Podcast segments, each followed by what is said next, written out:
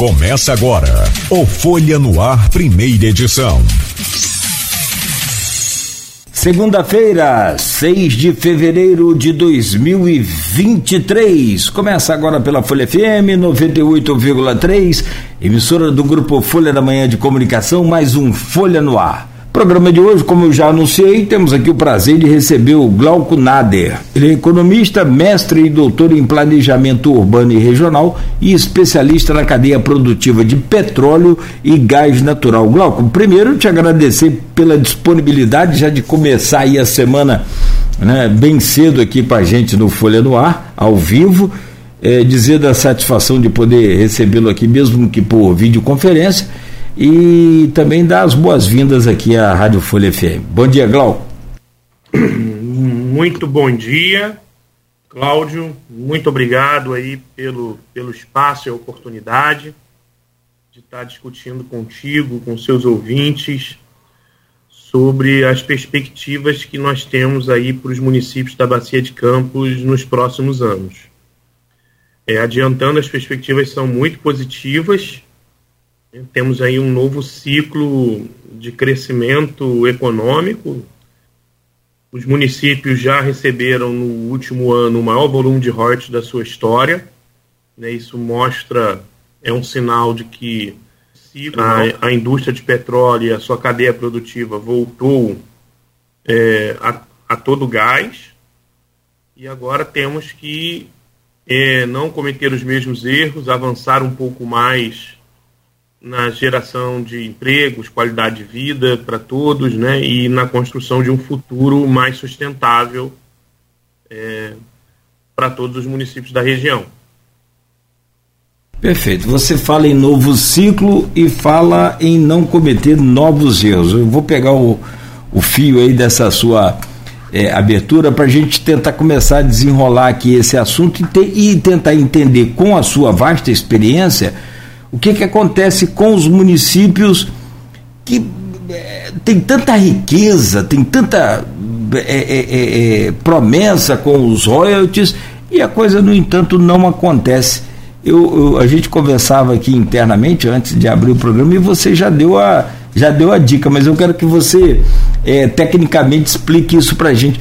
O, o que, que, é esse novo ciclo que você fala e, consequentemente, é, não cometer os mesmos erros. Que erros são esses? E começando pelo ciclo. Que novo ciclo é esse, Glau? Entender um pouco, é, voltar um pouco atrás, né? O primeiro óleo na bacia de Campos foi descoberto em 1974. Então, no ano que vem, a gente está completando 50 anos de descoberta de petróleo na bacia de Campos.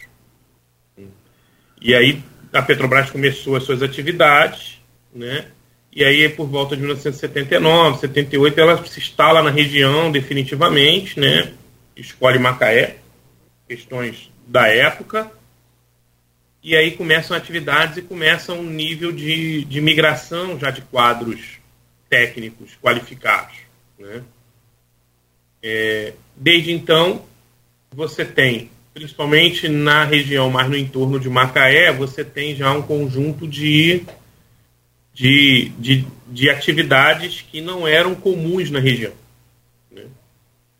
E aí nós temos, a partir de 96, com a lei do petróleo, a lei dos royalties, e aí você tem uma profusão de recursos né, oriundos dos royalties do petróleo, né, que é uma compensação e aí depois dizer o que é o royalties, depois a gente guarda um pouquinho para falar o, que, o que, que são os royalties, né? É, uma compensação e aí a gente tem uma fluência muito, muito elevada de recursos né, para os municípios considerados petrolíferos, principalmente os municípios do litoral. E, e a gente tem um crescimento bastante elevado né, até 2012, 2013, onde a produção de petróleo na bacia de Campos começa a declinar. A bacia de Campos é uma bacia petrolífera madura, né, com 40 anos de produção, e que hoje produz a metade do menos da metade do óleo que já produziu. Então nós já produzimos 1 milhão e 800 mil barris de petróleo e hoje a gente produz em torno de entre 700 e 800 mil barris de petróleo. Ah, mas tem problema? A gente está numa indústria extrativa. A gente extrai e não repõe. Né? Então, a tendência de queda é natural né? em, todos, em, todas as, em todas as bacias petrolíferas do mundo. Como é que você repõe? Você descobre mais óleo, mais reservas. Porque aquela que você extraiu, você não consegue botar no lugar de novo. Então, naturalmente, há um declínio da produção dos campos petrolíferos. Você tem que descobrir cada vez mais óleo, mais óleo, mais óleo para repor e manter esse crescimento. Né? Então, esse é um quadro da Bacia de Campos, né? nesses 50 anos. Nós, não. E aí, o um novo ciclo, porque a partir de 2014, a gente vivencia um. Quase como um inferno astral. A gente tem queda do preço do barril no mercado internacional, a gente tem a Petrobras numa crise é, de endividamento alto, a questão da Lava Jato, que afetou diversas empresas da região de Macaé. Né? Você tem a, a, uma crise política na Petrobras, com muitos presidentes sem ter um direcionamento claro. Né? Você tem a crise política que se viveu é, no governo Dilma, que acabou é, determinando o impeachment. É, impeachment ou golpe, né? Depende de qual lado você está falando. É, e você tem. E aí, automaticamente, quando você cai a produção de petróleo e cai o valor do barril, você tem uma crise no setor público porque os royalties minguam também.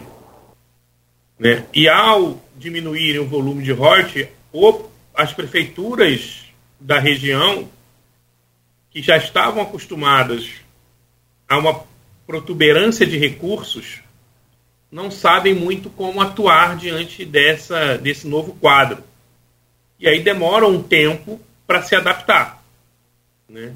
E aí você tem menos recursos circulando na região, você tem desemprego alto, você tem menos recursos no poder público, e aí você afeta toda a região, porque assim, Macaé, Rio das Ostras, Campos, talvez sejam mais afetados pelo desemprego da indústria de petróleo. Os outros municípios são afetados porque você tem desemprego alto nessas regiões e a prefeitura também diminui a circulação de recursos nas economias locais. E aí a gente vive aí uma crise prolongada por quatro, cinco anos, até 2019. 2019 a gente tem já um retorno da curva.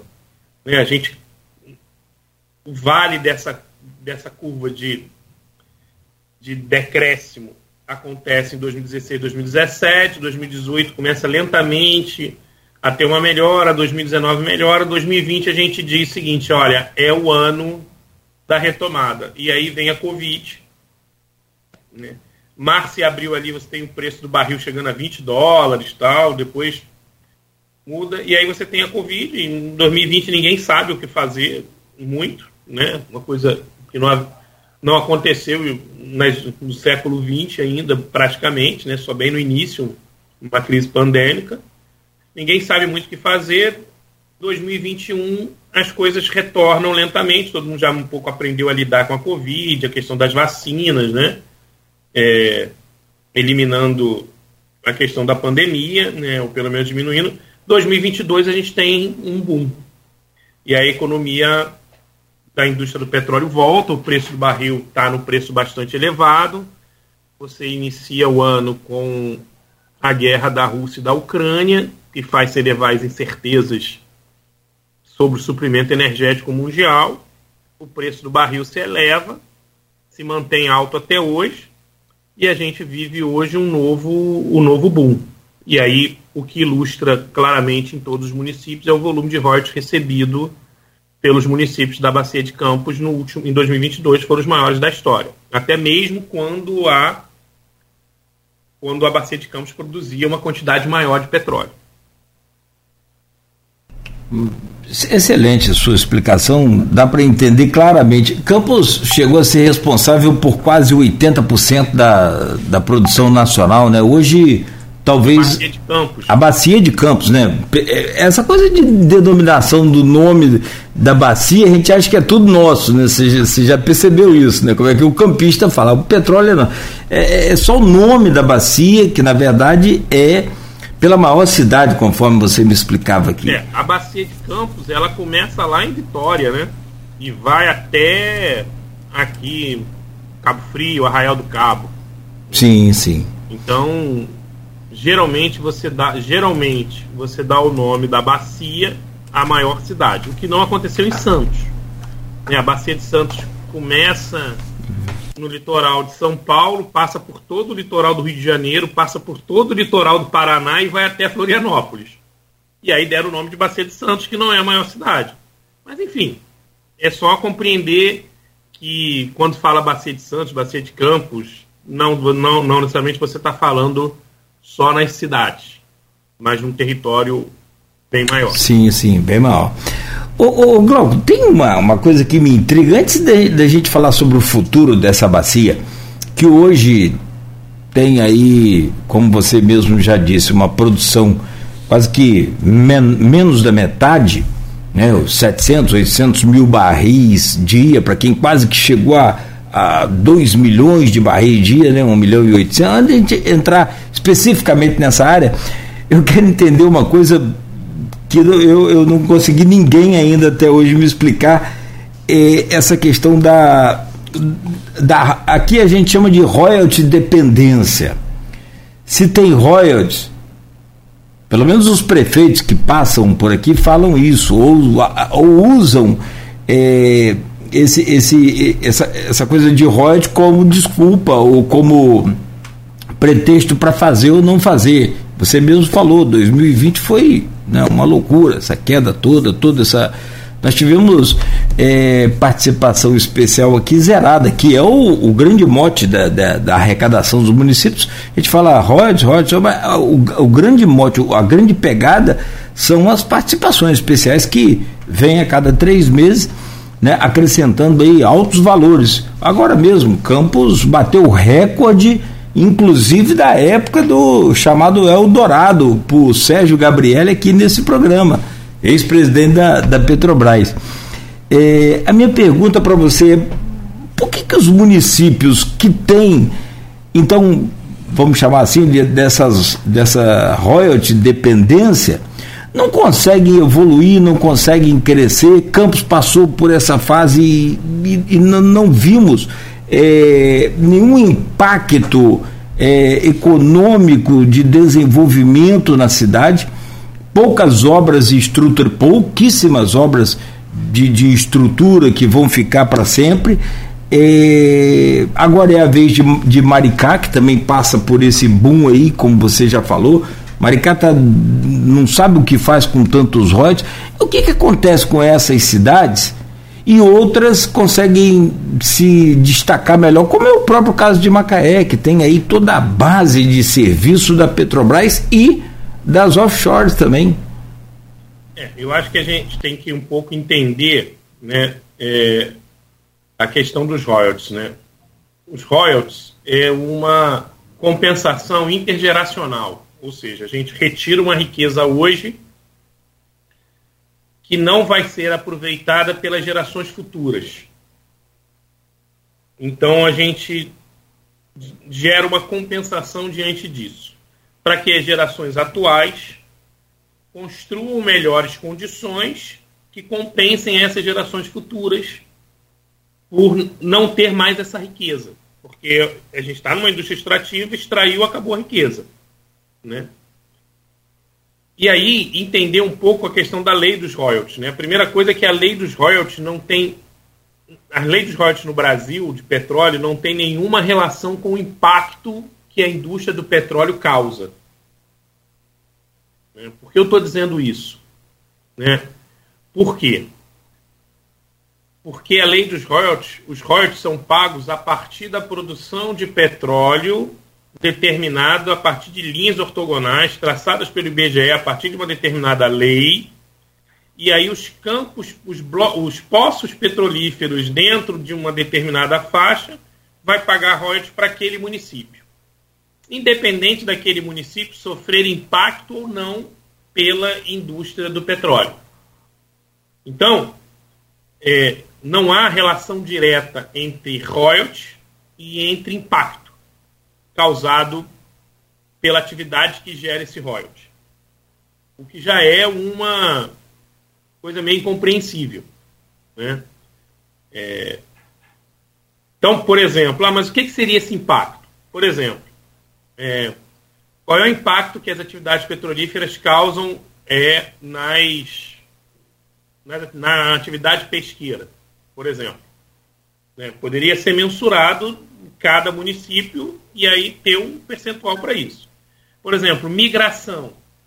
Quais municípios que receberam nos últimos anos o maior número de pessoas? Porque quando eu recebo mais pessoas, eu tenho uma demanda maior por serviços públicos saúde, educação, infraestrutura, saneamento, habitação e uma série de coisas. Né? É, e aí a gente tem exemplos por exemplo, Campos recebeu durante muitos anos o maior volume de royalties, mas nunca foi o município mais impactado. Né? É, então isso mostra, e isso existe hoje em Maricá, por exemplo. Maricá é o maior volume de royalties, por exemplo, do pré-sal, mas não necessariamente é o município mais impactado. Né?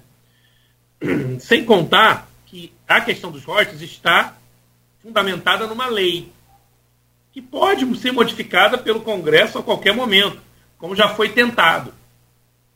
Né? Você não pode modificar o que já foi acordado, mas você pode modificar para frente.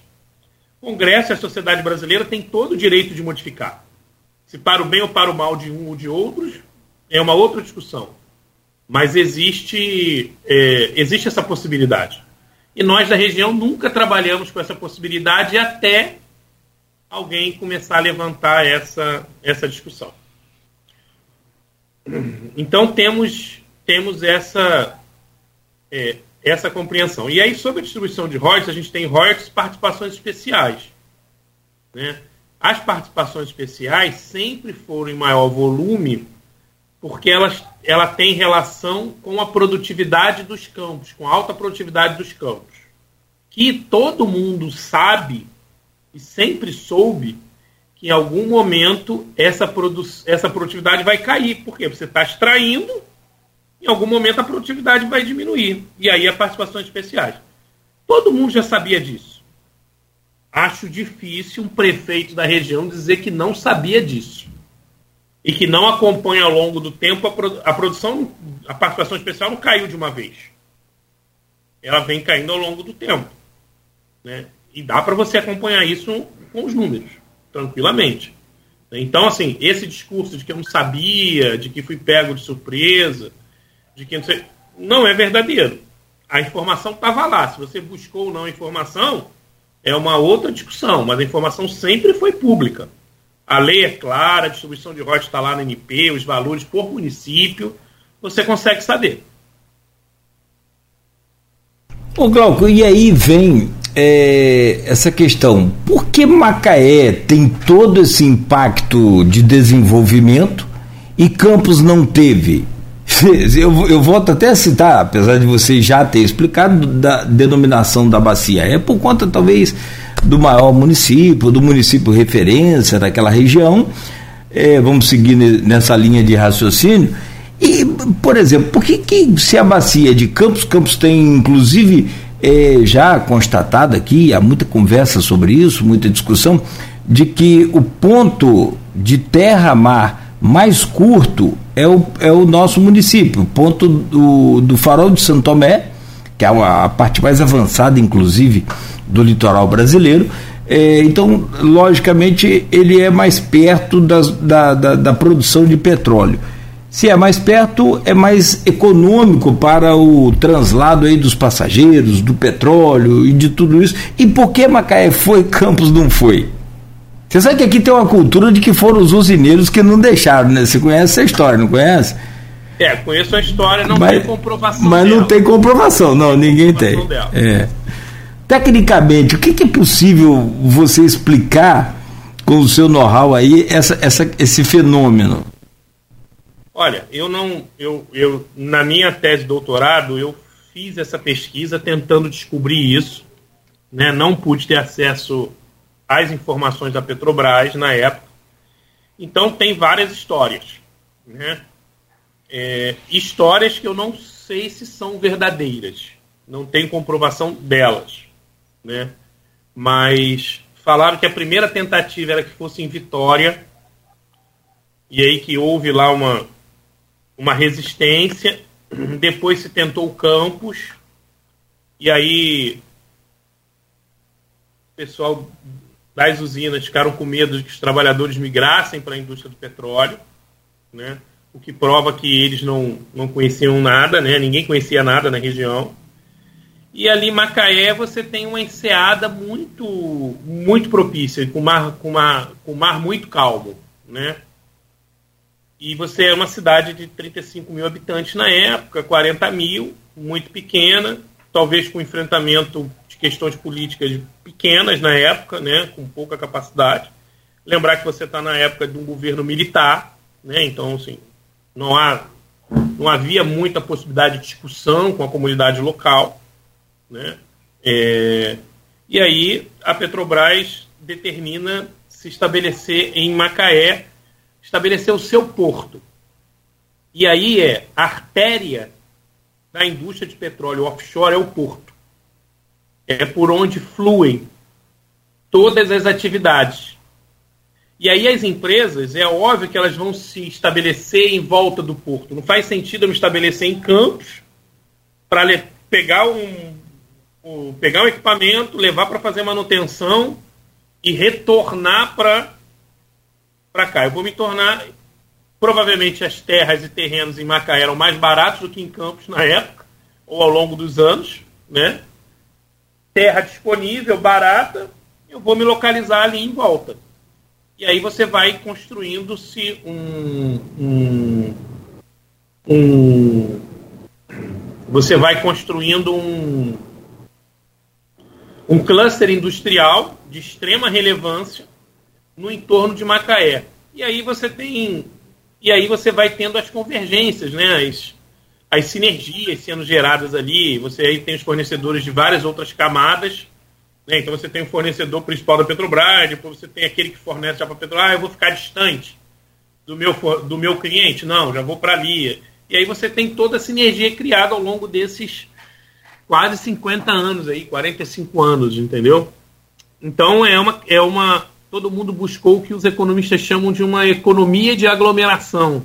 Né? Quanto mais próximo eu tiver, maior a economia, o desenvolvimento que eu tenho, o que não significa que não gera também as deseconomias de aglomeração, né? Trânsito, falta de infraestrutura, e Macaé é muito é muito forte nisso, né? Melhorou nos últimos anos, vem melhorando, né? O poder público vem atuando na questão da melhoria, mas é uma cidade que cresceu e aí tem-se também que compreender o seguinte, né? Macaé tem um boom de crescimento de, sei lá, 1978, 79 até 1996, e depois chegam os royalties. Né?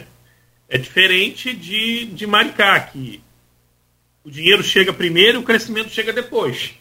Então você mais ou menos consegue se estabelecer, sem contar que você tem um exemplo ou um anti-exemplo, né? Para olhar que são o que é a bacia de Campos. Né? Macaé e região na época não tinha nenhum, nenhum exemplo no país que ela pudesse olhar assim e fazer, pô, o que, que os caras fizeram de certo, o que, que os caras fizeram de errado. Entendeu? Você não tinha. Né? E hoje você tem. Macaé e região é um exemplo né, de coisas boas e de coisas eh, negativas que foram construídas a partir é, da indústria de petróleo e dos royalties. Ah, hoje você falou tudo, né? Você já tem né, a, a roda inventada, vamos dizer assim, sei lá. você não precisa, você pode me, melhorar, você pode aperfeiçoar e deve fazer isso. Maricá tem o exemplo de Campos, né? E o que você falou é, tanto na questão do crescimento quanto não, né, do que deve e o que não deve. Campos talvez tenha muito mais a oferecer como não deve ser feito do que o que deve ser feito, né? mas seguramente. É, mas isso também não é um privilégio de Campos, né? Ah, não! Quase todos os municípios da região não houve muita mudança do cenário. Acho que uma cidade que é, que talvez tenha aproveitado um pouco melhor essa questão foi das Ostras, mas que ainda é lastimável, né? É, Rio das é, Ostras tem é. talvez o maior número das suas ruas ainda não asfaltadas. Sim, sim, é, tem essa questão. Então hum. você ainda tem uma dificuldade grande de infraestrutura, né? Rio das Ostras, para você perceber o impacto, é, de 2000 a 2010 foi a segunda cidade que mais cresceu em termos populacionais do país. E aí também o poder público, para dar conta do, desse crescimento e do volume de demandas que provém desse, dessa velocidade de crescimento, é, é muito alto. Né? Tem um poder público que realmente, no Brasil, ele não consegue acompanhar é, o atendimento a essas demandas. Eu estou com um problema na minha câmera que resolveu parar, mas enquanto isso eu vou ajeitando aqui, mas eu vou já deixar um outra. E tem também uma, hum. uma discussão uhum. é, sobre. E nós demos sorte, e aí foi sorte, né?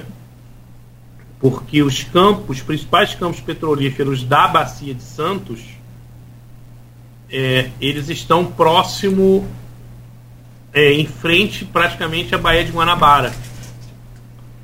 Sim. E aí a indústria, as empresas que estão estabelecidas em Macaé, não precisaram se locomover.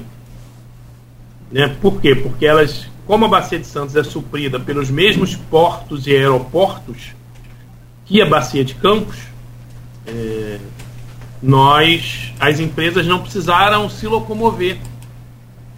Né? Sim. Então é como se a Bacia de Santos viesse e estivesse localizado na Bacia de Campos para as empresas. Não mudou nada, ninguém precisou sair, é, ninguém precisou construir uma outra base, uma filial. Sim. Ninguém precisou fazer nada disso. Né? Então, isso também trouxe para as indústrias uma perspectiva de que teve uma extensão e aí um crescimento. A Bacia de Santos é, é, é um sucesso na história da indústria de petróleo, o seu rápido crescimento da produção. Né? E então as empresas não sentiram esse impacto da queda da produção da bacia de Campos. Por quê? Porque a bacia de Santos supriu como demanda de bens e serviços. Sim. E que continuaram, evidentemente, como base Macaé, Rei das Ostras. Não, exatamente, elas não precisaram se modificar. Isso aí. Né? Minha empresa é em Macaé e no Rio, eu continuei com ela em Macaé Perfeito. no Rio, não precisei mudar para nenhum lugar. Isso graças ao Porto? Também? Não. Graças porque eu já tinha uma infraestrutura instalada e a Petrobras disse o seguinte: olha, e as empresas, olha, eu vou atender pelo Porto do Rio, Niterói e Macaé. Uhum. Pronto as empresas já atuavam pelo Sim. Porto do Rio, Niterói e Macaé. Sim. Não muda nada. Perfeito. Eu não preciso montar uma base no Rio de Janeiro para atender o pré-sal, entendeu? Eu continuei em Macaé. Eu quero entrar ainda nesse. Ah, pois não, desculpa. E na região. Perfeito. Eu quero entrar. Que tem ah. perspectiva para frente, Cláudio? Isso. E aí pode ter uma coisa nova nos próximos 10 anos. Hum. Você tem a discussão da margem equatorial lá no norte do Brasil. Né? O que, que é a margem equatorial? Você tem uma região que tem uma formação é, geológica que se estende lá da Guiana, Suriname, todo o litoral norte do, de, do, do Brasil, chegando até o Rio Grande do Norte. Você tem a Guiana, a antiga Guiana inglesa, né, Guiana. Eu tive lá em outubro, né, numa missão de empresários organizada pelo Sebrae. É, a Guiana hoje tem praticamente o mesmo volume de reserva de petróleo que o Brasil. A Guiana tem 750 mil habitantes, 65 mil habitantes. O Brasil tem 220 milhões. Imagine o volume de riqueza, né? No é. futuro, que será jorrado lá, né, que já está sendo e que será jorrado lá. Né? É. E aí o que, que acontece? O sucesso exploratório na Guiana é tão grande que está todo mundo pensando, olha, se tem petróleo na Guiana e a formação geológica é a mesma, né, a formação do solo né, e das rochas é a mesma, supõe-se que há óleo por aí também. E aí a Petrobras está lá, né, nas, nas margens do Amapá, né, o aeroporto vai ser no Oiapoque. Lembra que quando, quando a gente estudava no século Sim. passado, é do Oiapoque ao Chuí? Isso. Pelo menos o Oiapoque existe. é, que ele existe. E ele vai ser a base do aeroporto. Sim, né? sim. Belém vai ser a base portuária. Né? É, e aí a Petrobras está lá buscando as licenças ambientais para conseguir fazer a primeira perfuração. E quais são as empresas que vão estar lá perfurando? Né? A Ocean, que está em Macaé, que detém as sondas de perfuração. A Schlumberger ganhou contrato de serviços de perfuração. Algumas empresas de Macaé já estão lá. Por quê? Porque no Brasil você não vai encontrar empresas em outro local que não seja em Macaé, no Rio de Janeiro. Então nós detemos essa expertise. E aí o que, que eu vislumbro para um futuro de 10 anos?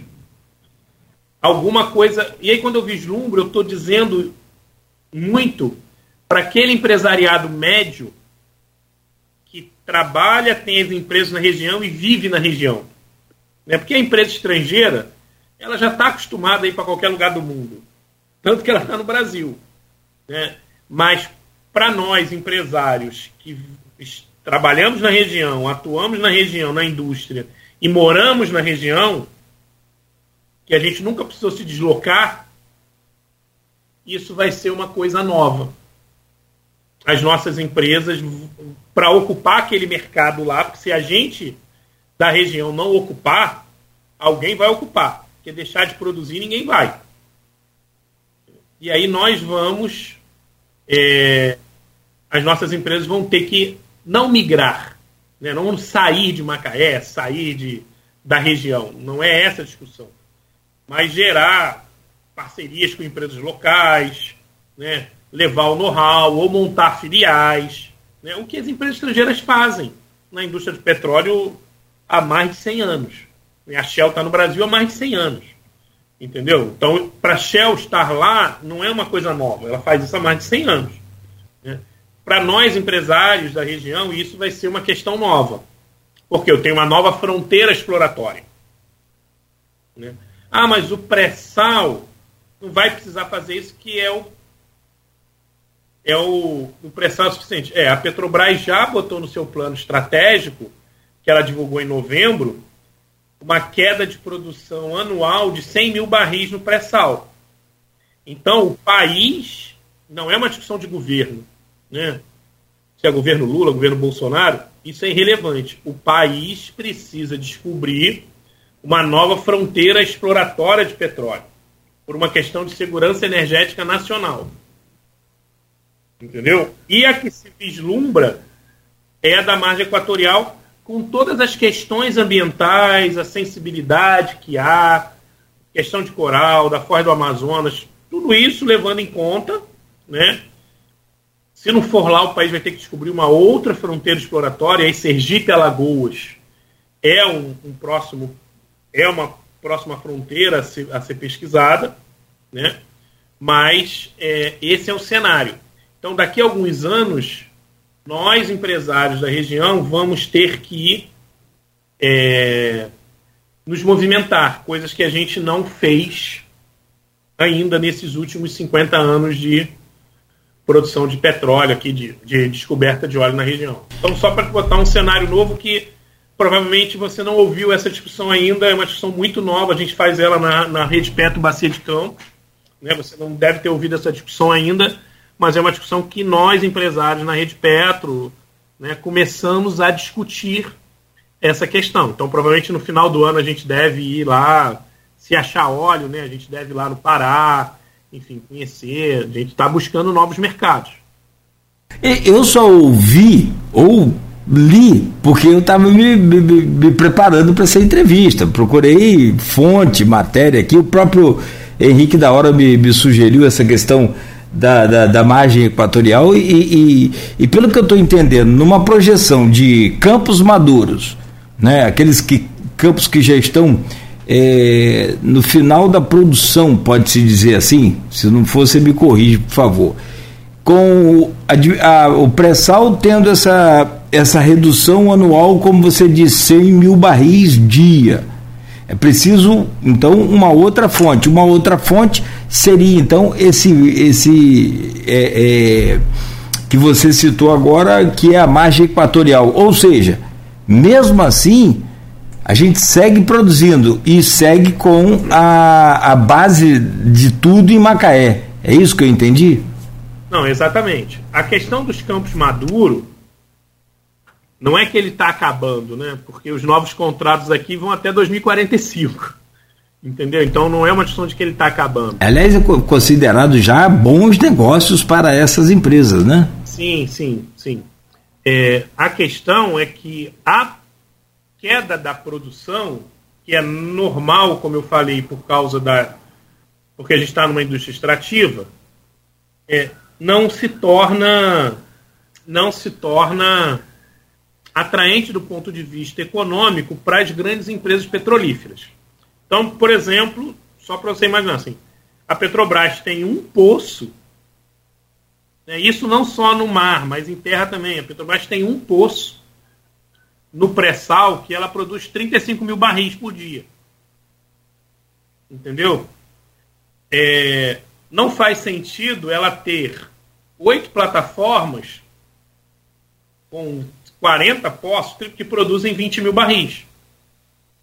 Economicamente, em termos de rentabilidade econômica, aquele poço lá é muito mais rentável do que esse aqui.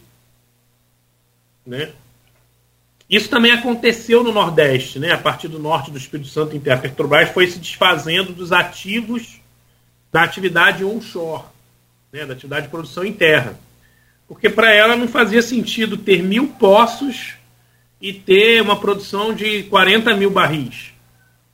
Entendeu? Se ela em um poço consegue ter 40 mil barris, 35 mil barris. E isso é, é do meu ponto de vista, é positivo para a indústria petrolífera e para as regiões. Por quê? A gente tem, é, basicamente, o que, que aconteceu na Bacia de Campos nos últimos anos com o desinvestimento da Petrobras? Você tem outras empresas que chegaram na região né, para produzir petróleo. Então você tem hoje a Trident, a Perenco, a Prio, a 3R, né, são as principais empresas você já tinha Equinor, já tinha Shell, mas essas quatro compraram ativos da Petrobras. Né? E aí estão a, tem empresas que saiu, quando a Petrobras entregou a chave, produzia 2.700 barris de petróleo por dia. Hoje já está produzindo mais de 10 mil. Por quê? Porque essas empresas são especializadas em aumentar o fator de recuperação de óleo. Ou seja, extrair mais óleo de campos considerados maduros, que teve queda de produção. Eles fazem isso, só isso. Né? Eles não são especializados em perfurar. Eles são perfurados, eles são especializados em, em aumentar a recuperação de óleo. Né? E eles fazem isso no mundo, não é só no Brasil. E isso é comum de acontecer na indústria a indústria vai abrindo, a indústria vai abrindo possibilidades para que empresas menores especializadas vão vão se especializando e vão e vão pegando. O custo desse óleo é menor porque eu já tenho toda a infraestrutura montada, toda a perfuração. Então, cada barril a mais que eu consigo retirar, minha rentabilidade cresce muito. E elas são especializadas nisso. Qual é a vantagem disso? elas pagam royalties, mas elas não pagam 10% dos royalties, por exemplo.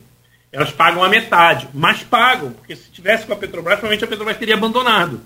É melhor receber 5% de 10 mil do que 10% de 2. Entende? Ou até não receber nada. É, porque Pelo temos mais- desinvesti- mas assim, a conta é melhor receber 5% de 10 do que 10% de 2. Sem contar que, para produzir 10 mil barris, eu gero mais empregos do que eu gerava para produzir dois. Sim, Eu sim. trato bem mais bens e serviços. Eu contribuo para o desenvolvimento da região. Né? Então, essa, é- esse é o momento que a gente está vivendo. E eu, enquanto empresário, não tenho mais só a Petrobras para vender. Sim. Tenho outras empresas. E a qualidade do óleo, Glauco? A qualidade do óleo na Bacia de Campos nunca foi uma qualidade boa. Sempre É, era uma qualidade ruim. É. Entendeu? Continua sendo ruim. Mas está lá no cálculo deles. Eles já sabem. A, Não quer dizer que piorou a qualidade por É. não, conta de ser. piorou. O óleo é o mesmo, entendeu? Eu só tenho uma discussão de volume. Sim, sim, sim. Entendeu? sim. Só tem uma discussão de volume, mas é, mas é um sucesso. É, é, particularmente estou falando da Perenco, né? Uhum. Recebeu dois mil e poucos barris, 2.700, Uhum. quando a Petrobras entregou, hoje produz mais de 10 mil. Isso é ótimo para todo mundo, para ela, para a região, para quem Sim. trabalha, para nós que Sim. somos fornecedores, entendeu? Para o município que recebe royalties, que estava recebendo 10% de 2 mil, agora está recebendo 5% de 10 mil. Perfeito. Rapaz, sua entrevista está dando uma repercussão aqui fantástica. É, te- tem gente aqui pô, até te confundindo com deputado. É o meu amigo. o Alfredo Diegues foi secretário aqui, é empresário em Campos. E está mandando, meu amigo deputado Glauco. Não, esse é xará, mas Não, esse. é é o seguinte, tem um segredo, Cláudio. Ah, fala aí. Tem ah, segredo. ah. O meu nome é Glauco Lopes Nader. ah, tá. Quando eu vim para Macaé, existia um Glauco Lopes mais famoso que eu. Perfeito, perfeito. né? E aí eu escondo o Lopes. sim, Só sim. que ele sabe que meu nome é Lopes.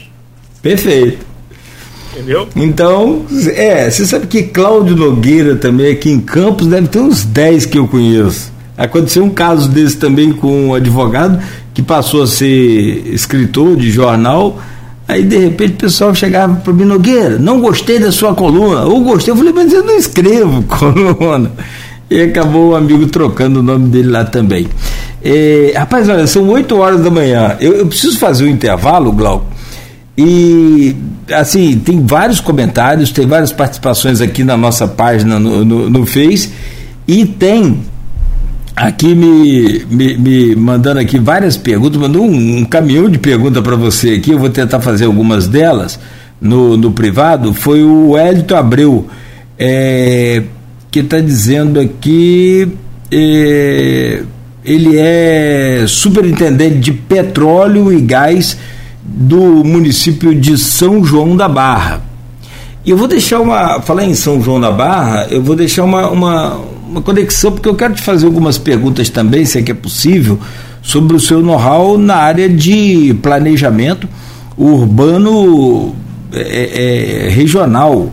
Que eu tenho um, um, uma dificuldade muito grande em entender por que, que é, aí em Rio das Ostras, Barra de São João, já não duplicou essa pista. Me parece ter espaço bastante aí, o suficiente para duplicar. Depois eu vou dar uma, uma, uma beliscada aí nesse conhecimento que você tem de planejamento urbano também, tá certo? Mas eu vou deixar a pergunta seguinte, para o próximo bloco você me responder.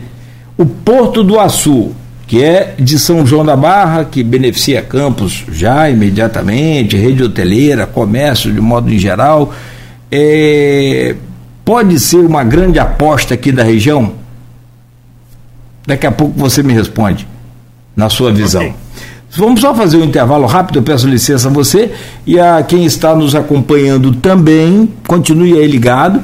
É, o pessoal te parabenizando aqui muito, Adail Costa, Ana Carolina, o Marcelino Souza, mandando aí abraço, parabéns e. Ah, esses não valem, não, esses são, é... meus, são meus amigos. Ah, sim. Então não, mas você sabe que eu, eu, não concordo com aquela coisa de que eu sou suspeito de falar de vocês. Não, se eu te conheço profundamente, eu não sou suspeito de falar de você. Eu tenho que falar de você. Como é que eu vou falar de você se eu não te conheço, né? Tem umas coisas interessantes aí. Bom, mas vamos lá, vamos, mas vale sim, fica aí um abraço a esse pessoal todo aí, o carinho também que a gente acaba ganhando aqui por, por, por, por tabela.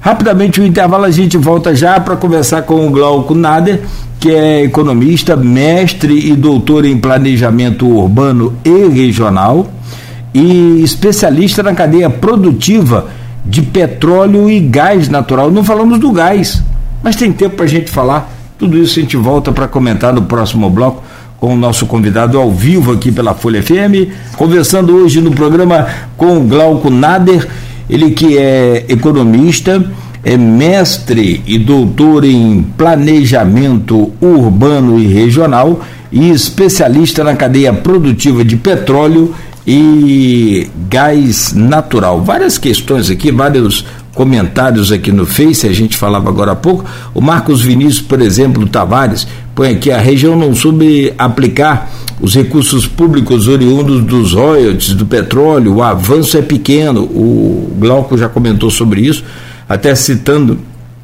né, a nova.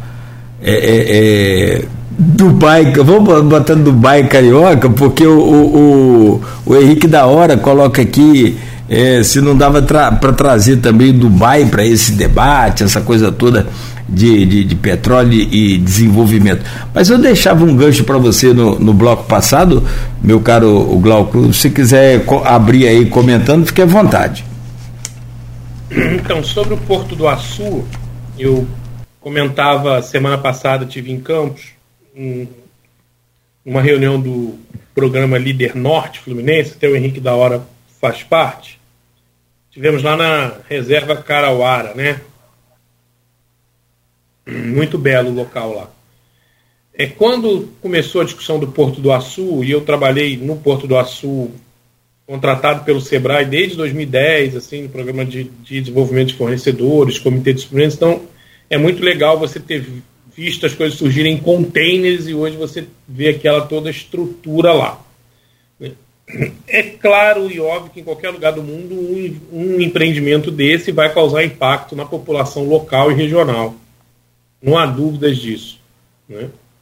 E aí, aí as empresas podem atuar melhor ou pior na questão de dirimir os efeitos desses impactos. Né?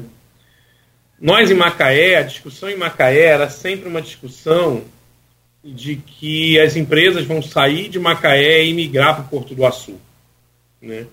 Como se houvesse uma competição e uma concorrência. E aí, o que, que acontece ao longo desses 10 anos, um pouco mais de 10 anos? Não há concorrência. Ninguém saiu daqui para lá.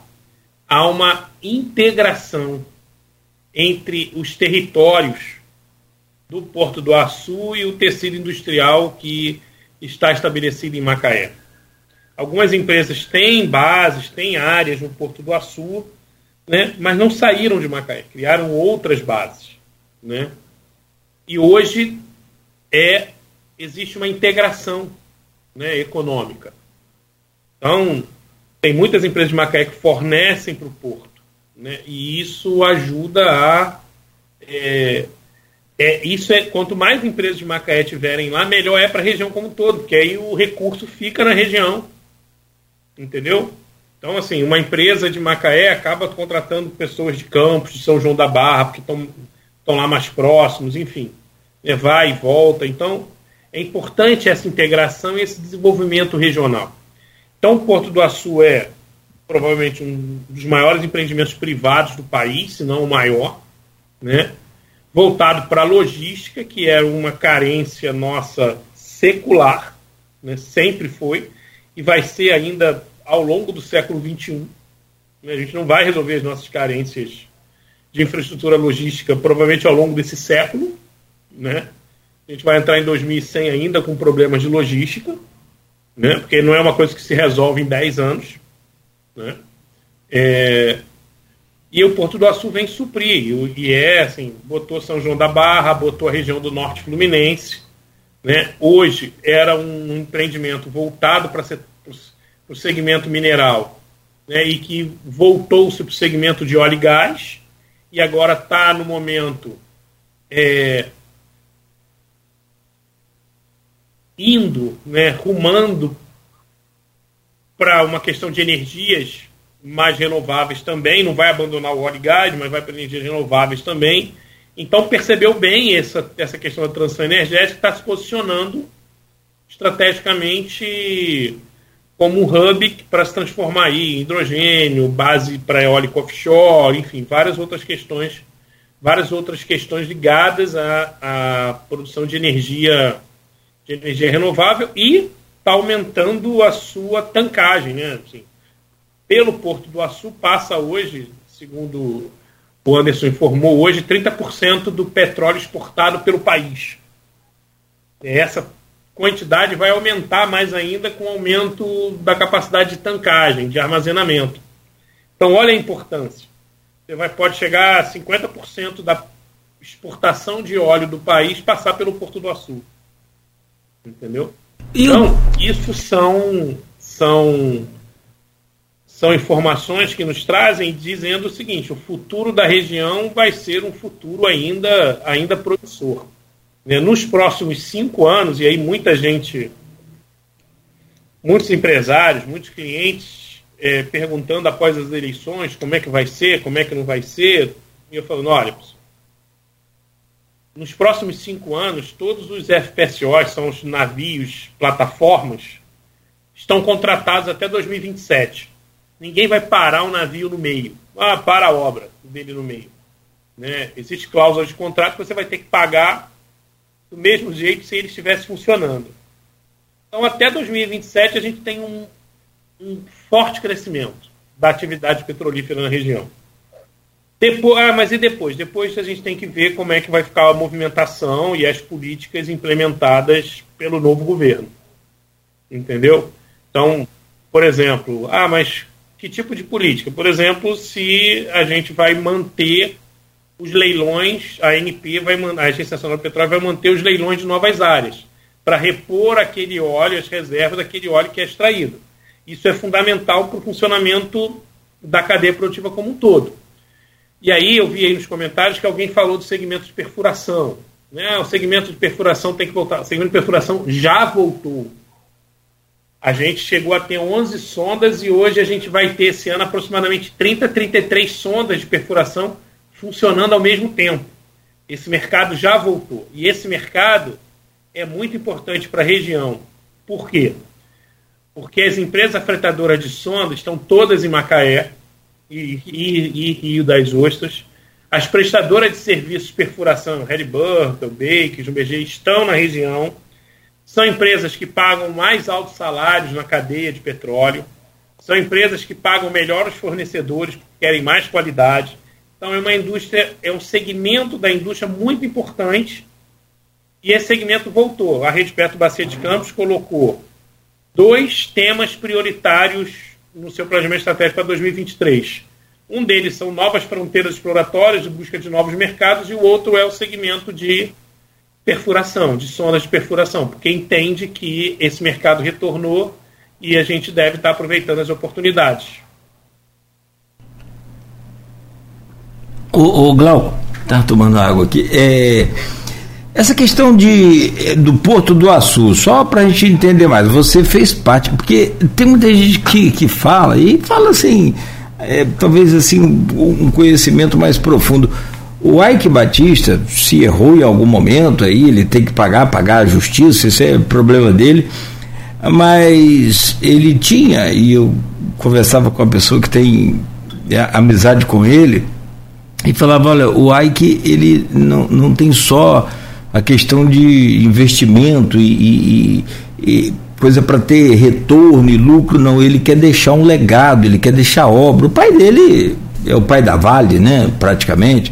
Então, é, ele tem muito, muito, muito, muito valor e para a gente aqui foi muito importante. É o que você falou, é o maior investimento privado do país, seguramente. Agora. Já deixou um legado, né? E já deixou. Isso já deixou. Isso aí pode acontecer o que acontecer com ele, o que for, mas o legado já está aí. Então, como você participou e, e, e sabe, lembra daquela época dos containers, dá para dizer, porque o porto é uma eterna obra, né? Ele não acaba a obra nunca, não acaba a construção nunca, ele está sempre evoluindo, mudando, transformando. Você acredita que o Porto está no rumo certo, na sua visão? Assim, tem pessoas muito qualificadas lá, né? Mas eu acho assim, tá, né? O Porto vem da mineração, passa para o óleo e gás e agora está enxergando a transição energética, que é para onde o mundo está caminhando, né? A gente já Sim. passou daquela fase de achar que não tem aquecimento global tal, assim. Tem, está presente, a gente já sabe, né? O aquecimento global não necessariamente significa só aumento de temperatura, mas enchente, furacão, uma série de outras coisas. Né? A gente já passou da fase de, de questionar isso. E o Porto está olhando assim, olha, eu quero ser o hub de energia renovável no país, hidrogênio, energia eólica, e está se posicionando perfeitamente em relação a isso, entendeu? Porque assim, é, Rio de Janeiro, provavelmente, né? Isso ainda está sendo pesquisado. Provavelmente Rio de Janeiro e Macaé não conseguem ser hub de energia eólica, porque não tem porto. Eu preciso de área. Imagina aquelas pás gigantes, entendeu? É, Macaé só consegue se posicionar, e a gente deve estar discutindo sobre o Tepor um pouco à frente, né, o terminal Porto em Macaé. É, vai ter que se posicionar ainda. Agora, o, o Porto do Açu tem área, tem infraestrutura, tem área, tem retroárea, para se posicionar perfeitamente em relação a isso, e já vislumbrou isso, entendeu? Tá, tá migrando para essa questão de energia sustentável. E aí pode migrar energia eólica, hidrogênio, várias outras fontes, entendeu? Pode ser um grande canal de exportação de etanol aí a partir da produção da região, que se retornar, entendeu? Então está se posicionando perfeitamente. Está no caminho certo, sim. Há também expectativa aí para a é, indústria de, de é, produtos para agronegócio também, né? O, o acho que é para não sei se fertilizante, fertilizante, o, senhor está na dúvida aqui com outro produto, mas é fertilizante também, que é, é assim, a questão do fertilizante é para utilizar o gás natural, né? Ou seja, a gente tem a, no, a produção de petróleo no Brasil é hoje aproximadamente de 3,5 a 4 milhões de barris por dia, vai chegar a 5. Uhum. E aí, ao produzir óleo, eu produzo gás. E hoje, o Brasil não tem infraestrutura para escoar o gás do pré-sal. Né? E de outras regiões. E aí, uma grande quantidade do gás é reinjetada nos poços. É, tem a discussão do Rota 3, que é para chegar em Maricá e chegar lá no Polo Gás Lube em Itaboraí, mas atrasou de novo, atrasou de novo e atrasou de novo. Então agora a perspectiva é 2024, né?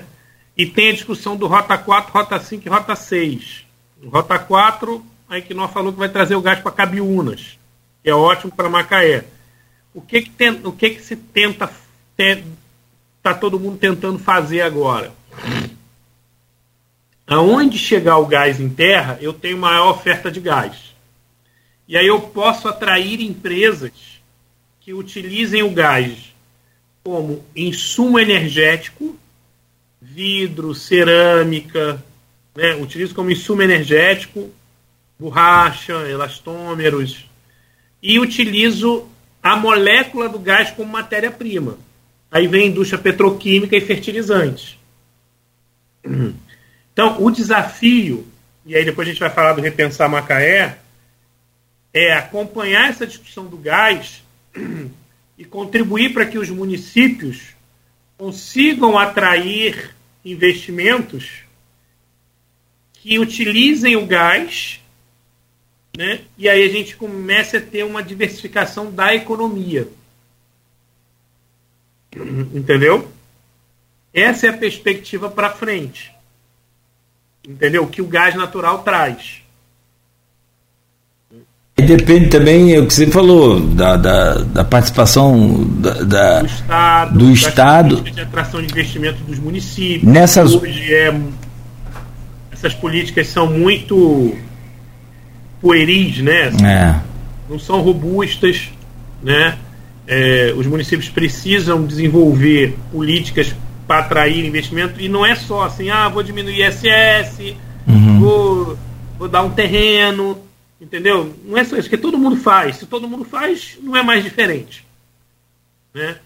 Mas o que que você pode oferecer entendeu? Para que você tenha uma indústria de vidro se estabelecendo no seu município, né? Para que você tenha uma indústria de plástico de PET, né? Para que você tenha uma indústria, é, uma cerâmica, entendeu? Né? O pessoal de Campos tem um polo ceramista, né? Mas assim ainda usam muita lenha, né? Então é, a ideia é que possam utilizar e cheguem indústrias que utilizem o gás natural na queima ele polui menos, né, emite menos emissões de gás carbônico do que a lenha, e você tem uma qualidade melhor, você tem uma queima mais homogênea, você tem uma série de, é, de benefícios para a produção, para o produto. Né? É, então, assim, tem-se uma discussão é, de como aproveitar esse ciclo que o gás natural pode trazer. É uma discussão muito forte que o Repensar Macaé tem em Macaé, né? e que a gente está trazendo para a discussão do líder norte fluminense essa discussão é, de como a gente pode aproveitar essa, esse momento para atrair esses investimentos. O Porto do Açu está é, dentro dessa discussão e está se movimentando, percebe essa discussão do gás natural, tanto que está construindo, está terminando de construir uma usina o termoelétrico está começando a construir GNA2, que vai se transformar no maior polo gerador de energia elétrica, termoelétrica da América Latina. Esse gás né, é, que vai chegar ainda é um gás pensado a partir do GNL, da exportação, aqueles navios que tem aquelas bolas em cima. Né? Mas, teoricamente, a gente vai ter uma oferta de gás grande que provavelmente o Porto do Açu não vai utilizar porque a gente não tem infraestrutura de como trazer esse gás para cá.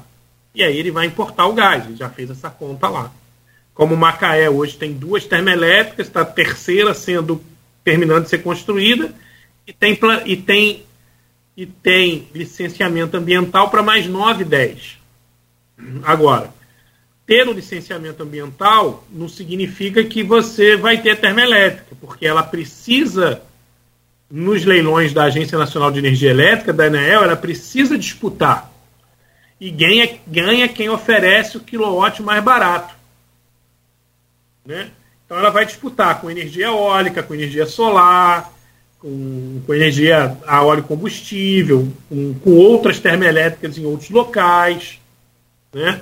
Essas termoelétricas em Macaé disputam né, esses, é, disputam com outras regiões, com outras, outras fontes de energia. Né? Porque, assim, o que, que eu quero? Eu quero consumir energia mais barata. Né? De preferência de uma, de uma fonte renovável. Entendeu? Então você não quer saber se a, se a energia eólica é, é, é eólica offshore, energia elétrica é eólica onshore. Né? Não importa. Você quer consumir energia barata e contínua. É, não, e, e, como o mundo exige hoje, você falou, a não ser com aqueles terraplanistas, né, que não acreditam, acreditam que a Terra é plana, aí fica difícil falar para eles sobre aquecimento global. Né? Mas fora isso, é necessário que se encontre outros meios de energia é, renovável, limpa, né? É, temos que encontrar, né? É um temos que, né? Isso não é questão de. de é mais uma discussão. É discussão, é necessidade. Ô, ô Glauco, eu, eu, quero seguir no Porto ainda, falando de Porto, e cara, quem coloca uma pergunta aqui inteligente é o, é o Marcelino Souza. Ele diz aqui, Glauco, com o complexo Porto Indústria do Açu já consolidado, você acredita que há espaço, demanda para investimentos vultuosos na construção de outros portos próximos, como o Tepor e o Porto Central, que você já deu uma, uma, uma passada aí de leve pelo Porto, pelo Tepor. Eu quero aprofundar nisso e vou aproveitar aqui a, a ajuda do, do nosso ouvinte, o Marcelino Souza, com essa pergunta. Você acha que vale a pena? É isso mesmo? É esse o caminho? É, o Marcelino é muito inteligente, né? E aí as perguntas dele trazem isso. É, eu não sei também, essa é uma discussão posta, se há demanda para tudo isso. Mas, mas, a infraestrutura ajuda a atrair investimento. Quando você abre uma estrada, não precisa nem abrir uma estrada, né? Quando você calça uma rua, as pessoas pintam as casas, trocam o portão, aí abre um negocinho, abre uma padaria, porque antes não dava para abrir porque era poeira pura, abre um mercadinho, você começa a ter uma movimentação quando você abre, asfalta uma rua no bairro. Né? Ou seja, você está melhorando a infraestrutura. Imagina quando você abre uma estrada. Né? E imagina quando você traz a questão do porto. Né? A economia brasileira. E aí, assim, eu acho que as pessoas têm essa visão porque estão pensando em estado do Rio de Janeiro em proximidade. Né? Não estão pensando na, no desenvolvimento da economia nacional como um todo. Esses empreendimentos têm uma discussão para a economia nacional como um todo. Entendeu? E aí você precisa. Hoje a gente não tem. Assim, qual é o problema dos portos brasileiros? Né? Eles são do século XIX, XVIII, XVII, e as cidades cresceram em volta. Pega o Porto do Rio de Janeiro, Porto de Santos, Vitória. Você tem que passar no meio da cidade. Em Macaé você tem que passar no centro da cidade para chegar em, em, no Porto de Imbetiba. É verdade. Né? No Rio de Janeiro também, você tem que passar quase que no centro da cidade. Sim, sim. Né? Oh, o Porto Tubarão em Vitória no, no, no centro. Exatamente. Então, assim, é... não é mais viável isso. Então, esses portos têm que se transformar em portos de cargas mais fracionadas. Não dá para eu exportar tubo, eu exportar uma quantidade de é, caminhões que passam, é, carros que passam por caminhões cegonha no centro da cidade. Entendeu? Um caminhão desse furar o pneu perto do Porto do Rio de Janeiro para a cidade do Rio de Janeiro e Niterói inteiro. Entendeu? Então, esses portos podem receber também cargas que hoje os portos urbanos recebem. Então, a discussão não é só uma discussão de disputa hoje, né? Mas o que, que esses portos podem atrair de carga e o que, que esses portos podem é, proporcionar para o desenvolvimento da economia nacional como um todo. Entendeu? E aí vem a discussão. E são investimentos privados. Esses caras já pesquisaram, esses caras sabem se vale a pena ou não. Entendeu? Não é um porto público. Entendeu? A gente acompanha aqui de perto né, o TEPOR, né, próximo do investidor, né, e através do Repensar Macaé, os caras têm todas a, toda a análise deles, entendeu? Tanto que tem aí uma grande empresa petrolífera é, prestes a assinar um acordo para se tornar o principal investidor, investidor do porto de Macaé, do Tepor, né? Qual, qual, qual empresa? Pode falar? Não sei se é. É Eneva. Eneva. Eneva é uma informação pública. Sim, sim, sim. Eneva. Então, assim, a Eneva hoje, ela fez uma inovação. Qual foi a inovação dela? Ela comprou os campos produtores de gás do Ike Batista no Maranhão. Sim. Só que em vez de ela vender gás, ela construiu uma termoelétrica na boca do perto do poço, dos poços. Aí ela gera energia elétrica e vende energia elétrica. Que é mais caro que gerar gás. Agregou valor ao, ao produto, né? Não, e a infraestrutura para transportar energia elétrica é muito mais barato do que para transportar gás natural. Sim. Por isso que o Porto do Açu tem duas termoelétricas e Macaé tem três e vai ter mais. Por quê? O óleo, a refinaria, ela tem que estar próxima do centro consumidor de derivados. Lembra aquela discussão que teve há anos atrás, que a refinaria é nossa, botar uma refinaria em Campos, na região? Isso nunca vai acontecer. Por quê? Imagina, eu tenho que botar uma refinaria em Campos hum. e aí botar uma tubulação de gasolina, de óleo diesel, de nafta, de, de querosene de aviação. Cada isso é uma tubulação diferente. O que, que se faz no mundo todo? Eu boto a refinaria lá no Rio de Janeiro, boto uma, um oleoduto só e lá eu divido. Mas eu já estou próximo do centro consumidor. O gás natural é o inverso. Eu boto o gás natural próximo do centro produtor, gero energia elétrica e transporto energia elétrica, que é muito mais valioso e a infraestrutura é muito mais barata do que enterrar gasoduto no chão. É, em, em, em, muitos casos é só fazer um trecho, porque o outro já tem a rede vou pronta. Interligando. É vou só fazendo os linhões, né? é, né? Isso, os linhões é. e vou interligando. É. Então é, é, utopia essa história de. Galera, não é nem utopia, não é real sonhar com a refinaria. Aliás, uma, uma pergunta não, que o. Ah. A tendência agora, Cláudio, hum. é você ter micro refinarias. Então você tem lá o refinaria que processam 500 mil barris. Agora a ideia é você ter refinarias que processem 30 mil, 50 mil barris. Talvez você possa ter uma na região. Por quê? Porque 50 mil barris eu supro a região, boto no Porto do Açu, supro a região e exporto o excedente de derivados para outra região do Brasil.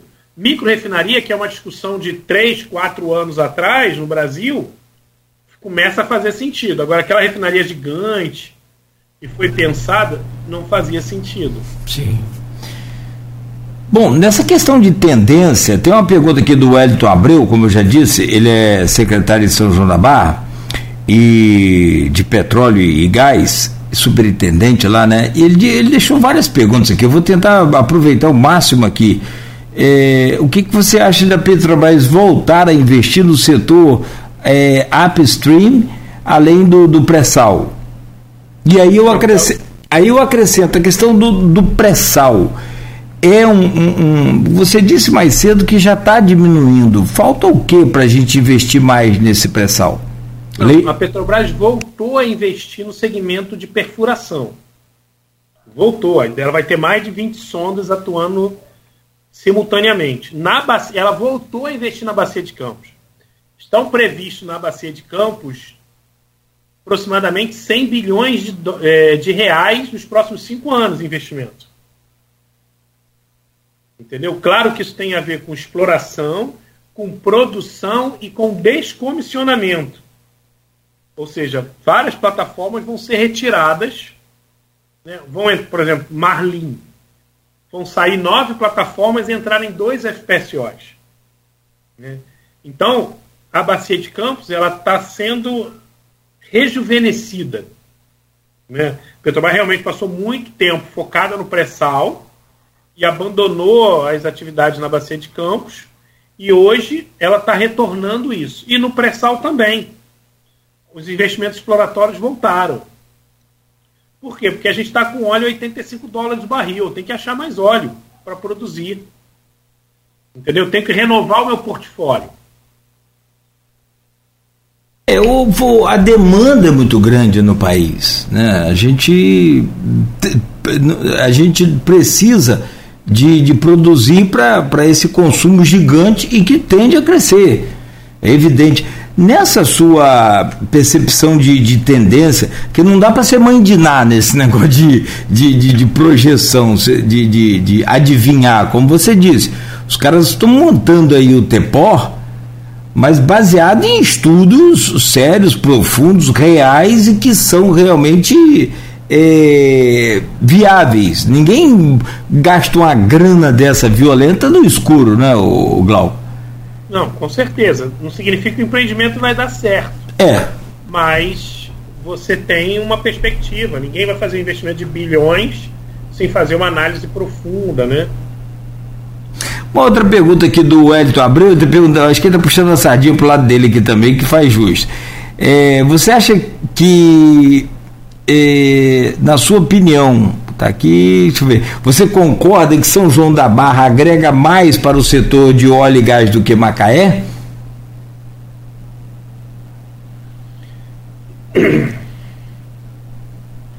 Eu acho que ainda não, né? Pode ser no futuro, né? Mas essa, essa é uma mentalidade é, inócua. Isso não agrega em nada. Eu não tenho que pensar que um é maior do que o outro. Eu tenho que pensar que os dois juntos se integram Perfeito. e um alimenta o outro. Um faz o outro crescer. Então, essa disputa de que eu sou maior, você é maior, é uma discussão irrelevante. A discussão é Porto do Açu e Macaé estão integrados. Como é que a gente faz para aumentar essa integração? Porque ninguém nega que os fornecedores mais qualificados do Porto do Açu estão em Macaé. É óbvio. Eu tenho uma indústria que produz há 40 anos já para a Petrobras, fornecedor mais qualificado está em Macaé, mais próximo do Porto do Açu. Entendeu? Então essa integração vai ser cada vez maior. Né? Então, a questão de que agrega mais ou agrega menos, para mim, isso é uma discussão completamente irrelevante, entendeu? Para não chamar de outro nome, entendeu? O que a discussão é como é que a gente aumenta a integração desses territórios produtivos. E aí, se eu aumento a integração, eu, um mais um não vai ser igual a dois, vai ser igual a quatro. Sim. É essa discussão que a gente tem que pôr no nível regional e no nível municipal. Quer dizer, o que eu gostaria de ver era a prefeitura, era o Wellington, é o Wellington, né? Wellington. Dias, conversando com o Rodrigo, que é secretário de, de Desenvolvimento de Macaé. Isso que eu acho que seria relevante. Entendeu? E não disputando quem é maior, quem é pior. Entendeu? Né, eu, escolhi essa pergunta justamente de, de, dessas várias que ele mandou aqui no privado, porque é justamente também eu, eu, precisava te ouvir, mas eu tinha quase certeza que você ia falar isso, até porque pelo tempo que a gente já está conversando aqui hoje eu já entendi. Não há um, um, uma, uma, um, é que é, é, uma disputa de mercado, é preciso uma integração de, de, de serviços e de mão de obra. Atividade produtiva. De ati... É isso que faz o território crescer. Entendeu? Por que os municípios em volta de Macaé cresceram? Porque se integraram com Macaé, há um transbordamento, entendeu? Sim. É isso sim. que a gente tem que, tem que levar em conta. Assim, Macaé transborda para o Porto do Açu, Porto do Açu transborda para Macaé. Entendeu? É isso que a gente tem que levar em conta. É, e aí o crescimento é, a partir dessa daquela famosa frase, né? É, o, a união é que faz a força. Né? Então é daí que se tira. O, o, o Glauco Nader, você é economista, é mestre e doutor em planejamento urbano. Eu não esqueci a pergunta que eu quero fazer sobre Barra de São João. Lá eu, eu fico maluco quando eu tenho que atravessar aquele trânsito ali para ir a Cabo Frio, por exemplo. Ali, ali a pergunta que você me faz é. O que que falta? É simples, né, cara? Ah. É um problema de infraestrutura, né? Então, assim, você tem que. Ali o governo do estado, o governo federal, alguém tem que fazer.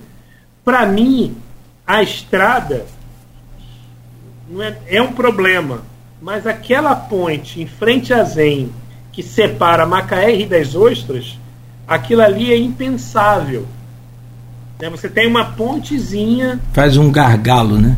Um gargalo, é. entendeu? É. Que causa um problema nos dois lados e ninguém se propõe a resolver. Entendeu? Aquilo ali, talvez com 10 milhões, 15 milhões de reais resolve. O orçamento de Macaé esse ano é 3,3 bilhões de reais. Entendeu? Só que Macaé não pode chegar lá e fazer a ponte, porque está numa estrada estadual. Entendeu? Então, sim, a gente ainda está num país que está se desenvolvendo, né? É. E a infraestrutura é um dos principais problemas nossos. Diminui a nossa produtividade, diminui a nossa competitividade. Entendeu? E aí a construção de pontes, ela é vital, ela é necessária. Nesse caso aí, é, eu vou dizer até mais, é emergencial. Toma a liberdade de falar para você. Não, mas assim, tem coisas piores. E não, e não, é, não, e não é grandes coisas, como você falou, 10 milhões, 15 milhões. Não, e não é o pior, não, né? A gente tem a ponte entre São João da Barra e São Francisco da Bapuana. Tá aí. Tá aí do seu lado. Tá aí, promessa. Ali, lá em das Ostras, Macaé, a gente tem uma ponte ainda. Aí nem isso. Nem isso, nem isso. Entendeu? E passa governador, entra governador, prende governador, solta governador e a ponte tá, elege governador, reelege e a ponte está aqui, só na promessa. Governador, prefeito, presidente, senador, todo mundo. Todo mundo, é isso aí passa por a obra do governo do estado, mas o lobby e a pressão é feita por todos nós, inclusive pela imprensa, pela população, enfim. É, esse o governador Cláudio Castro prometeu que se é, não, não terminar a ponte agora até no, no meado do ano, ele disse na posse dele, cabeças vão rolar. tomara que não role cabeça, mas que sim a ponte possa terminar.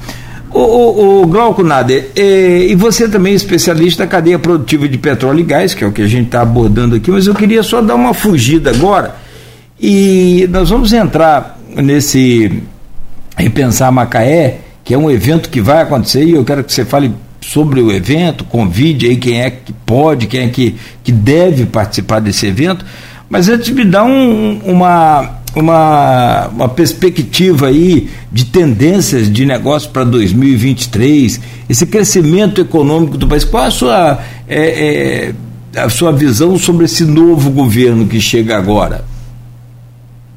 Faz um pacote aí dessa, desse momento econômico. O novo governo ele tem uma perspectiva mais desenvolvimentista né? O governo anterior, do ponto de vista dos economistas, tinha uma discussão mais liberal. Né? É, do ponto, não vou discutir do ponto de vista da economia, isso, mas do ponto de vista da indústria do petróleo, é, a gente tem algumas coisas que podem podem podem ser tiradas, né? Então assim, ah, mas vai romper os contratos, não sei o que, não sei o que. Não vejo essa perspectiva porque nunca aconteceu questão de rompimento de contrato, né? Nos, nos governos nos governos do PT. O que houve e que tem que ser e que eu acho que tem que ser avaliado é a questão da política de conteúdo nacional, de conteúdo local da indústria de petróleo, né? Ela tem que ser avaliada nos seus acertos e nos seus erros. Por exemplo, Porto do Açu, né, hoje, tem dois empreendimentos particulares ali, né, que provavelmente estão ali por causa da questão de conteúdo local. Teve um terceiro né, é, que não deu certo. Então tem que avaliar por que, que dois continuam lá e o outro não. Né?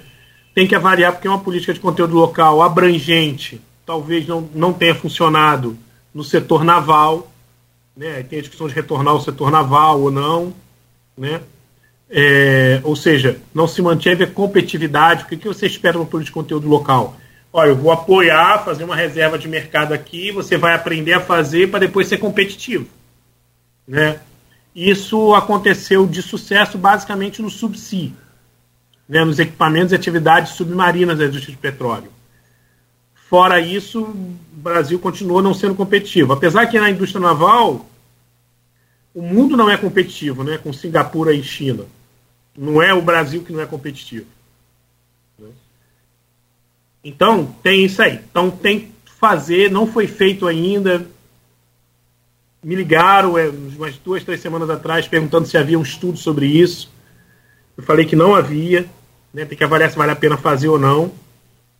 É, a outra questão, que realmente aí eu acho que foi um erro, né? É, foi ter passado muitos anos sem ter é, licitação de novas áreas, principalmente na Bacia de Campos. Ficou 10 anos sem novas áreas. Né? É, então, isso é uma coisa que para a indústria do petróleo não pode acontecer. Né? E a questão da corrupção, né? É, eu espero que é, toda, todos os holofotes, toda a sociedade esteja muito mais atenta e muito mais vigilante em relação a esse segmento, em relação à Petrobras. Entendeu? Para que iniba qualquer possibilidade. Né? É, isso não acontece só na indústria do petróleo, né? A gente vê aí as americanas, vê não sei o quê, vários outros eventos. Então, assim, eu espero que a gente tenha avançado, né, enquanto país, na direção. Agora, tem a discussão do preço dos combustíveis, tem uma série de discussões que, que vão atravessar né, esse governo e qualquer um que estivesse. A questão dos combustíveis já atravessou o governo Bolsonaro, né? Então, é, essa discussão atravessou o governo Bolsonaro né, e vai atravessar o governo Lula. Porque não é uma discussão do Brasil, é uma discussão de gerar inflação no mundo inteiro. Então, que... Ah, sim, a, no, em termos de, de setor de petróleo e gás é isso. Uma outra medida que está sendo tomada, e eu acho bastante positiva, é posicionar a Petrobras como uma empresa de energia e também voltada para energias renováveis. Por quê? Porque todas as indústrias petrolíferas no mundo estão tomando esse caminho. E a gente estava ficando para trás. Entendeu? Hoje Sim. não dá só para ser uma indústria, de, uma empresa de petróleo. Né? Você, uma empresa do porto da Petrobras tem que ser uma indústria, uma empresa de energia e tem que contribuir para a sua geração de energia limpa também. Né? E aí todas as empresas estão migrando para isso.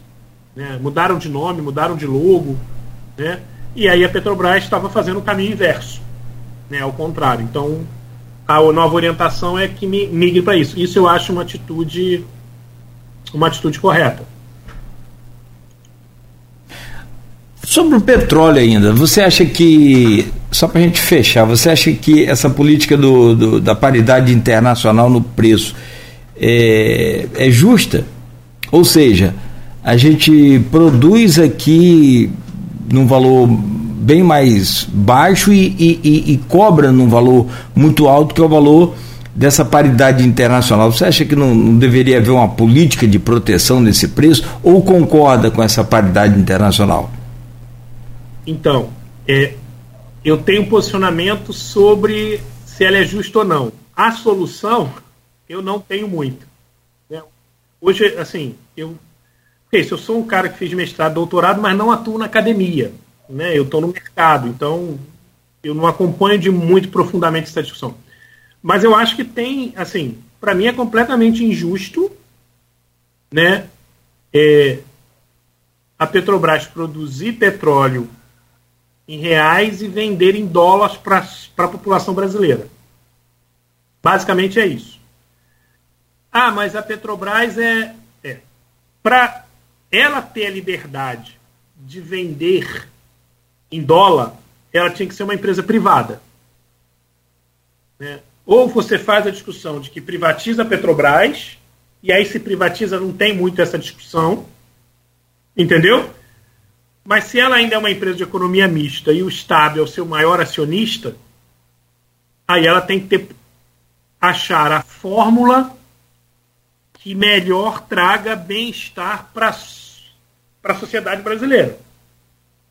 Qual é essa fórmula? Se é criar um fundo, se é ter prejuízo, eu não sei qual é a melhor. Admito minha incompetência e ignorância nessa melhor forma. Mas o meu posicionamento é: se você é uma economia, empresa de economia mista e tem o Estado brasileiro como seu maior acionista, você não deve agir como uma empresa de mercado que só visa o lucro. Mesmo que esse lucro depois vai ser revertido, vai trazer, tá, os economistas vão trazer que ah, vai, vai trazer é, distorções no mercado, vai inibir os importadores, vai trazer. Eu sei que traz um monte de problema, entendeu? mas de um ponto de vista, alguma solução tem que ser achada. Agora, não dá para a gente chegar é, a ter uma gasolina a 10 reais. Ah, não chegou até 10, mas a política é, se tiver que chegar até 10, vai chegar. Se, tiver que, se o preço do barril bater a 100 dólares, vai chegar a 10. Se bater 120 dólares, vai chegar. Ah, mas não vai chegar. Chegou a 150 dólares já. Entendeu? E aí a gente vai pagar gasolina 15 reais o litro? 13 reais o litro? Entendeu? Então essa é uma discussão. Entendeu? Essa é uma discussão. Qual é o limite dessa política? Entendeu? Qual é o limite dessa política de paridade com o preço internacional? Ah, o Brasil surge uma guerra agora, o preço chega a 150 dólares. Tá bom, vamos pagar gasolina. É, vamos passar, vamos pagar gasolina a 15 reais o litro. Tem que encontrar um meio termo aí, uma política de proteção para o consumidor. Porque a, a, se você for fazer a conta mesmo de tudo, até o, o, país quebra. Com, como é que você vai abastecer os nossos caminhões, gloriosos caminhões? E aí? É. Né? Tem todo um sistema aí que precisa ser é, revisto. Bom, meu caro Glauco Nader, é, você mandou aqui pra gente um convite que é o, um evento que vai acontecer no dia 8, depois de amanhã, né? Quarta-feira, às 16 horas, no Hotel Royal, na Avenida Atlântica 1642, Praia dos Cavaleiros, em, em Macaé, que é Repensar Macaé, Futuro e cenários econômicos. Me fala um pouco sobre esse evento, fica à vontade, convide, fala do teor dessas é, é, palestras. Me parece que vem o diretor de me parece não, vem o diretor de política monetária do Banco Central. E aí você cria um, um, um, um cenário da economia macro, né? Eu posso dizer assim, que é a economia nacional e quem sabe até internacional para debater, para discutir, para sair dessa coisa só da, da economia local, que no caso aqui é o Bruno Serra, o diretor de política monetária do Banco Central. Por favor, fique à vontade. Então, repensar Macaé. É... O Repensar Macaé é o movimento das instituições empresariais de Macaé tentando contribuir para o desenvolvimento econômico da cidade. Então estão lá as principais instituições empresariais, Associação Comercial, Convention Bureau de Turismo, a Rede Petro, é, temos lá é, a Firjan, temos o Sebrae, né, temos as principais instituições empresariais é, do município, que congregam o município, que atuam no município tentando contribuir para o desenvolvimento regional. A gente já tem quatro anos, a gente faz agendas e aí tenta trabalhar as agendas. Por exemplo, é, o grande sucesso foi o aeroporto de Macaé. Né? Nós nos mobilizamos para que o aeroporto de Macaé estivesse no mesmo edital de privatização que o de Vitória. Porque se ele fizer ficar sozinho, provavelmente ele teria dificuldade de ser arrematado. Então, quem arrematasse Vitória teria que levar Macaé. Tá? E a gente conseguiu isso. O pessoal chegou a ter reunião com Temer na época, não sei o que, e conseguiu incluir. É, isso é um exemplo claro de atividade do empresariado. Né? É, e aí o que, que acontece?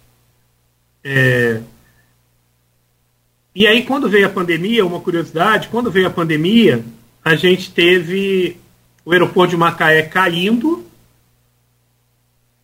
e o aeroporto de Macaé subindo as suas atividades. Então, basicamente, o aeroporto de Macaé suplantou, em termos de receita para a empresa, o aeroporto de Vitória.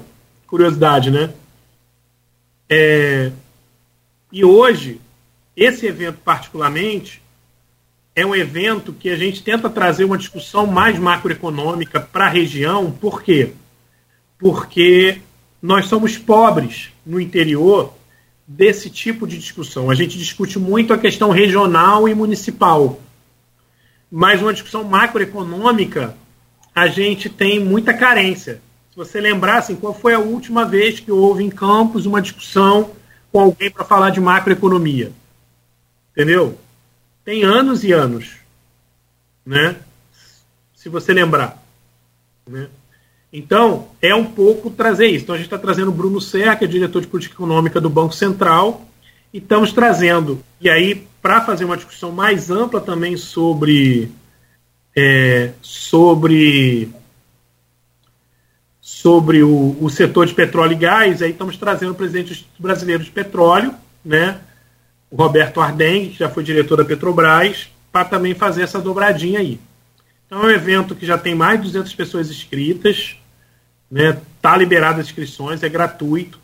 Começa às 4, 5 horas da 5 horas da tarde a gente vai começar, então a gente está pedindo para todo mundo chegar, tomar um café às 4 horas e a gente fazer começar a trazer para a região esse nível de discussão de como o cenário nacional, como as discussões macroeconômicas impactam, e trazer para o empresariado local discussões mais estruturadas nesse sentido para que ele continue tomando as melhores decisões possíveis para o seu negócio.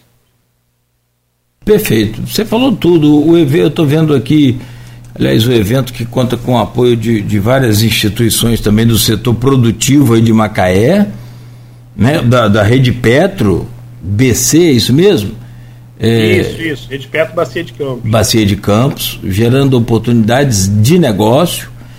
E a própria Dínamos também, que é a sua empresa, não é? Patrocinadora. Patrocinadora do evento, enfim, vários. A própria Firjan também está aqui, o Sebrae, enfim. Vamos ver se a gente combina com você, com o professor Henrique. Aliás, eu acho que vocês já fizeram aí recentemente alguma coisa, mas vamos envolver o Sebrae Campos, a, é o Líder Norte, né, que você já participou, C, CDL Campos também, trazer essa coisa nacional para Campos também, né? Para a gente fazer o que vocês estão fazendo aí, repensar Campos, o que é extremamente necessário né, para a gente tentar um futuro melhor. Eu tenho dois filhos, por exemplo, engenheiros de produção e não tem muita opção do que fazer aqui em Campos. Se quiser, tem que sair, né? tem que ir para outros, outros municípios, outros países, enfim é, não, é, não é fácil. A coisa. E aqui é um, um polo universitário gigante, fantástico. Nós temos aqui 25 mil alunos diariamente em média. Né? Quer dizer, é muito maior do que muitas cidades aqui da região. Então a gente precisa cuidar bem desse futuro nosso. Pena que o tempo acabou, o, o, o, Glauco. Você fez o tempo passar rápido nesta manhã de segunda-feira aqui no, no, no Folha no Ar. Quero te agradecer muito, desejar aí mais sucesso para você, é meio que chover no molhado, mas eu faço assim mesmo, e dizer que a gente vai estar aqui sempre à sua disposição. O tiver de novidade, mande para gente. O que tiver de demanda, a gente está aqui para te atender também.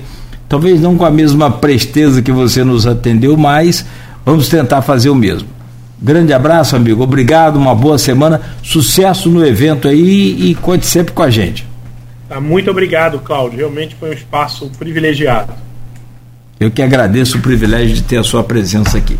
Conversamos ao vivo com Glauco Nader, economista, mestre e doutor em planejamento urbano e regional e especialista na cadeia produtiva de petróleo e gás, entre outras coisas, é claro, aqui no Folha no Ar que volta amanhã às 7 horas da manhã com o oferecimento de Proteus Unimed Campos, Laboratórios Plínio Bacelar e Vacinas Plínio Bacelar. Esse programa estará disponível daqui a pouco em podcast. Essa juventude toda aí deveria ouvir esse programa para entender os rumos que a nossa região pode tomar aí no, no, no, nos próximos anos, hein?